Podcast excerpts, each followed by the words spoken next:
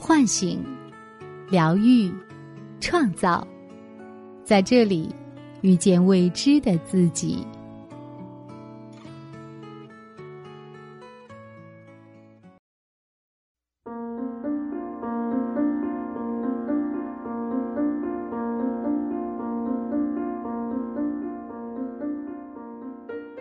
大家好，这里是张德芬空间，我是主播刘畅。此时此刻，我和你在一起。今天呢，要和大家分享的文章是卢月的《我们生活了一辈子，却不知道你到底是谁》。区分一份爱的真正的品质，就在于，它到底是照顾。还是关怀。当你的生活忽然从喜剧变成了悬疑剧，我们从掌控生活的人变成一个骗局中的受害者的时候，我们每个人都会陷入到茫然无措的痛苦中。其实，想要拥有美好的亲密关系，就从找回自己开始。亲密关系中，你真的了解对方吗？找一个对自己好的人嫁，就能幸福吗？从前有一个女孩，我们称之为白雪公主吧。她出身于有身份的家庭，爸爸非常宠她，一直到三岁，都是一个无忧无虑的公主。三岁那年。她被寄送到奶奶家，剧情骤变为雾都孤儿版。奶奶重男轻女，买来的零食只给男孩子吃，不给女孩吃。三年的冷遇，让他彻底体会到什么是孤立无援。然后，爸爸终于把他接走了。他重新回到小公主的世界，但他内心留下了一个巨大的恐惧，不知道什么时候，他又会落入那样可怕的无人问津的世界里去。长大后，他遇到了一个男人，这个男人是爸爸特地为他挑选的，门当户对的温暖系的男人。下雨了，他把大衣脱下来罩在他的头上，自己淋得金湿。他知道，这辈子就是他了。为什么结婚后，对方好像变了一个人？直到有一天，爸爸去世了。他也觉得自己的一半的魂儿都没了。然后，老公也生病，弟弟也生病。忽然之间，她有一天想到：如果这些人都去世了，这世界上只剩下我一个人，那又该如何呢？接下来的剧情。可以用一泻千里来形容。他发现，老公在和可疑的女人畅谈心事，而他们之间的交流早就在多年前就已经停止。他以为情感久了莫不如此，但没有想到，老公原来可以有这么多话，可以和另一个女人倾诉。当事情败露，两个人开始对撕的时候，老公也会保持优雅和和蔼，永远都是态度端正的承认错误。他不明白，这么多年来，他们之间的彼此的照顾和关怀，其实都没有什么变化。为什么到了今天，他忽然发现了另一个他？他根本不了解这样一个人，而这个人，却已经和他一起生活了三十年。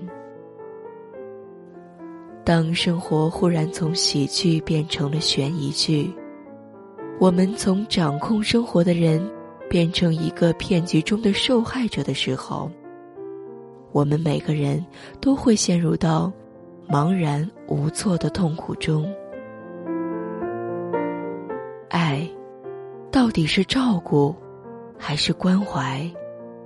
那么，为什么我们会发现自己身在骗局当中？又是什么让我们走向了骗局？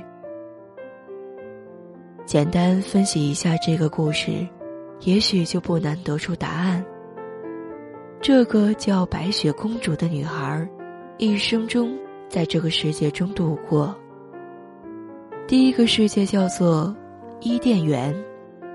所谓伊甸园，就是我们刚刚出生以后。都身处于一种绝对被照顾的环境。一般来说，都会得到一些基本的照顾。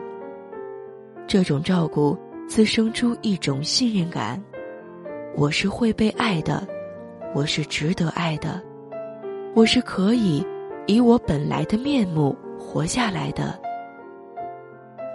第二个世界叫做训练营，在训练营里。我们要完成社会化的训练，这样才能与其他人更好的相处。训练营需要完成的是，我们要学会为人处事之道，学会交换利益，而非在伊甸园时期，我们可以纯粹的被照顾，不需要做任何事情就可以获得爱。但是。如果这个时期过早到来，或者以非常的方式到来，就容易会对我们的成长造成很大的影响。比如对白雪公主而言，她在三岁多的时候就和父母分离，不得不来到一个对女性有歧视的环境中，就好像忽然之间从悬崖上掉了下来，而下面。没有任何气垫来保护，也没有绳子拽住他，他就活生生的摔在悬崖之下。而这样的坠崖事件，每天都在持续，持续了三年。这三年，恰恰是一个孩子一生中最重要的三年。你是在爱一个人，还是在依赖？人生的头三年主要发展的是一个人和自己的关系，后三年主要发展的是一个人和这个世界的关系。白雪公主的头三年发展出一句话：“我是被人爱的。”后三年，她发展出另外一句话：“我是被人爱的，但只有爸爸爱我。”但训练营本来的目的是发展出这样的话。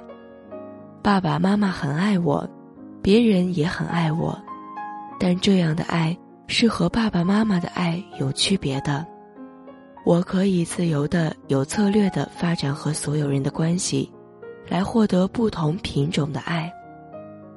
比如白雪公主本来有可能在训练营发展其他的科目，她可以发展和幼儿园阿姨的关系，发展和邻居小朋友的关系。发展和其他亲戚的关系，这些关系都是根植于他和父母的良好关系的基础上。他可以以他的父母为圆心，不断向外探索。每次遇到危险或者受到伤害，都可以回到父母的安全基地疗愈以及充电，或者总结经验教训，继续对外界进行探索。在这个过程中。他可以培养出一种自信，我是可以胜任这个冒险的工作的，我是可以应对这个世界的，我是可以在这个世界上很好的生存的。太浓烈的爱会让人变得脆弱。可惜，他在人生关键的三年里，只有超出他应对能力的种种的考验，却没有安抚，也没有指导。更没有一个可以让他放松休息和充电的空间。一次次毫无还手之力的痛苦，只能让他相信一件事：这个世界的残酷超出他的应对范围，他没有任何能力来应对这样的世界。他唯一能去的，就是他的爸爸的世界。很多时候，太浓烈的爱，往往都是混有这种杂质，而当一旦爱有了杂质，它就会有相应的副作用。这种副作用就是爸爸把女儿过度的脆弱化，而女儿则把爸爸过度的强大化。两个人都把对方当成世界的唯一，而将外界的世界视为不可靠的、不可控的，以及残酷的。由此可见，区分一份爱的真正的品质就在于，它到底是照顾还是关怀。那些说着都是为你好的人，你真的喜欢吗？父母最常说的一句话是。都是为你好，在婴儿的时期，我们的爱的大多数成分都是照顾，但此时婴儿恰恰也需要被照顾。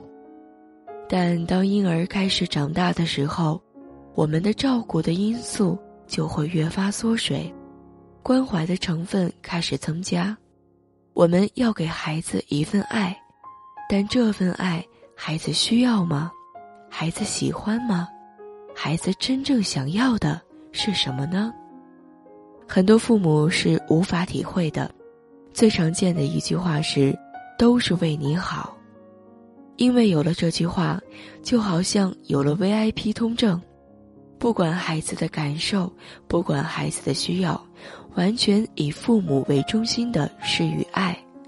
但这份爱的背后，其实在诉说着这样的暗示。你没有能力判断什么是你需要的，什么是你不需要的。你的需要你不知道，我知道。你的需要是一种幻觉，或者是一种幼稚的表现。你连这都不能确定，那么你怎么能适应外面的世界呢？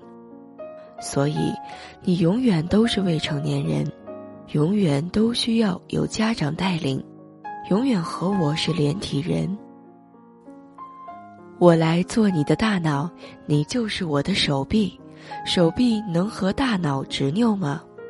不能，所以你就乖乖做个婴儿好了。为了给女儿创造一个永恒的伊甸园，爸爸找到了他的继承者——二号爸爸，她的丈夫。这个丈夫是典型的回避型的男人，他早年也过早离开家庭，过早进入社会。在毫无保护的情况下，反复受到他人的伤害。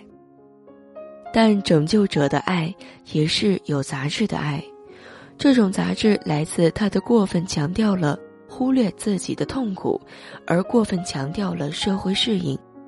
拯救者的爱是失去自我的，因为没有医院，没有真正的疗愈的时空，他开始学会忘记自己真正的需要。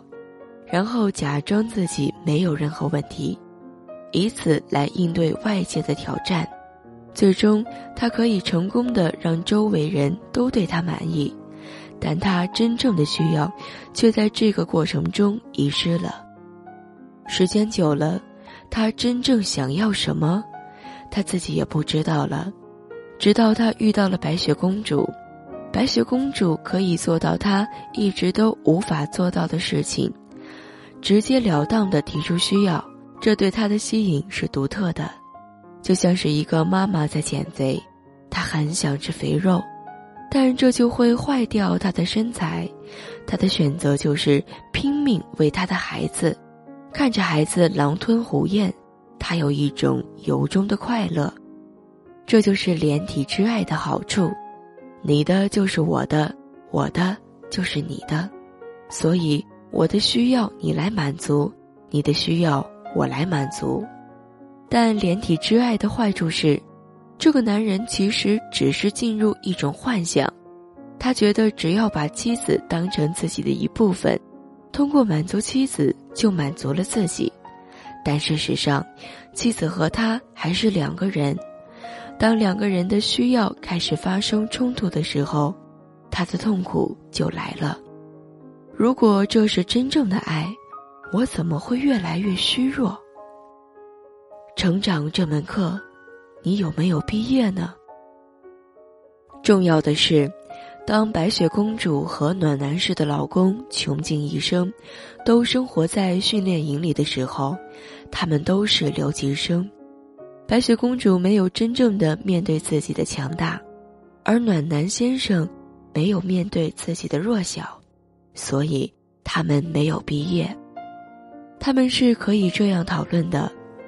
白雪公主可以有机会和空间，去诉说她对于爸爸去世的恐惧和茫然，她对外面世界的恐惧，她害怕身边重要的人都离她而去，最终让她陷入到人生最可怕的那三年的受虐的经验中。她的爸爸只是用蜜糖糊住了她的伤口，却没有真正的体验和理解她的伤痛。他就误以为应对伤痛的唯一方式就一直变小，一直生活在照顾中，这样就不必解决伤痛了。而暖男丈夫也可以诉说他对于妻子的不满，可以说出自己渴望被理解的需要，可以诉说他这些年郁郁不得志的心情。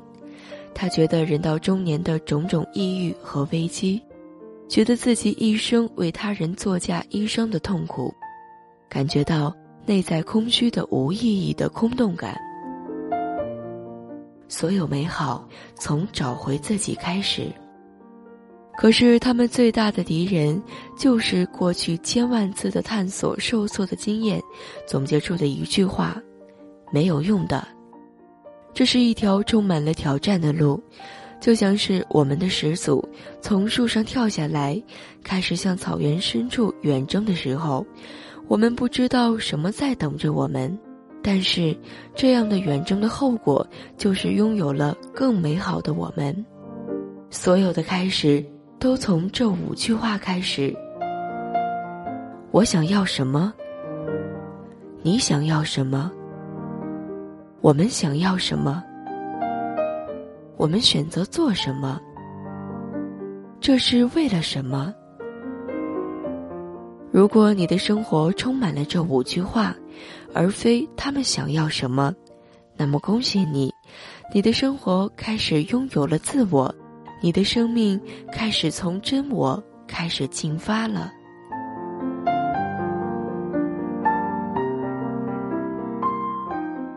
本节目由张德芬空间出品。更多精彩内容，可搜索微信公众号“张德芬”。